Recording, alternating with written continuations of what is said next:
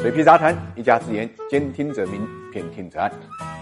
大家好，我水皮，欢迎各位来到 ESG 会客厅。我们今天跟大家聊聊被 ST 的首富们。首富被 ST 啊，这是闻所未闻的事情。过去是如此啊，但现在啊，我们发现不但出现了对 ST 的首富，而且是出现了批量 ST 的首富。现在季报已经公布完了，年报也公布完了啊。我们发觉呢，两个市场啊，一共有四十八家公司呢。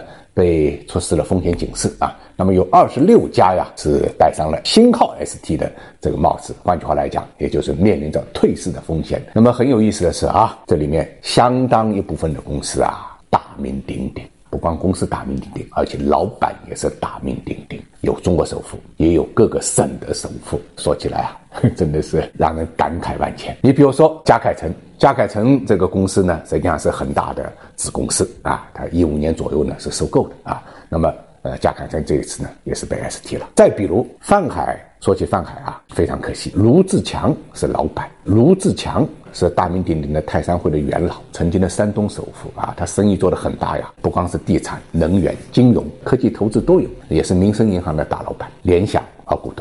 那么，腾讯、阿里巴巴很多公司它都有投资。另外，王光裕大家知道，中国首富。那这一次涉及到的是国美通讯，国美通讯也是它下面在 A 股上市的公司。当然，大家看的比较多的还是它在香港上市的国美。那么，国美呢也是非常困难，所以这一次在 A 股的公司呢也被 ST 了。那么再看看还有什么其他的公司，世茂股份、许荣茂啊，这个许荣茂大家知道，差不多是福建首富，也是资产规模非常大的。还有谁呢？新华联、新华联、富军。也是在湖南啊，收入过千亿的，他也拿到了民营企业中间第一张的能源进口牌照。那能源做的也相当大啊，但是呢，也是因为涉足的领域太多了，这一把我估计呢，也是跟这个地产这个窟窿太大。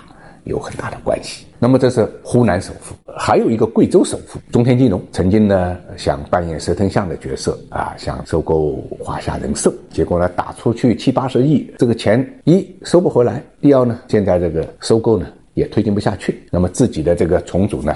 也基本上就停滞了。好端端的一个公司，现在呢戴上了 ST 的这个帽子。想当初啊，号称罗半城，整个贵阳啊一半的地产项目差不多都是他开发的，是不是非常感慨？贵人鸟现在也被 ST 了。贵人鸟现在大家已经不知道啊是什么品牌了。它一五年市值突破四百亿的啊，远远超过现在的李宁啊、特步啊这些同行。它是泉州首富，泉州大家多少都是做运动品牌服装的啊。我们数了一遍。啊，之后啊，大家看到还有类似阳光城啊、蓝光发展啊，啊，包括呢宋都股份啊、澳元啊这样的公司。江湖呢依然是那个江湖，大哥却不再是那个大哥。为什么会这样呢？当然跟这个社会变迁有关系，跟这个市场变化有关系啊。但是我觉得很多公司之所以从首富会滑落到 ST 这么一个过程，还在于呢扩张过快，膨胀的过大，最后呢。资金链跟不上，或者说呢，hold 不住。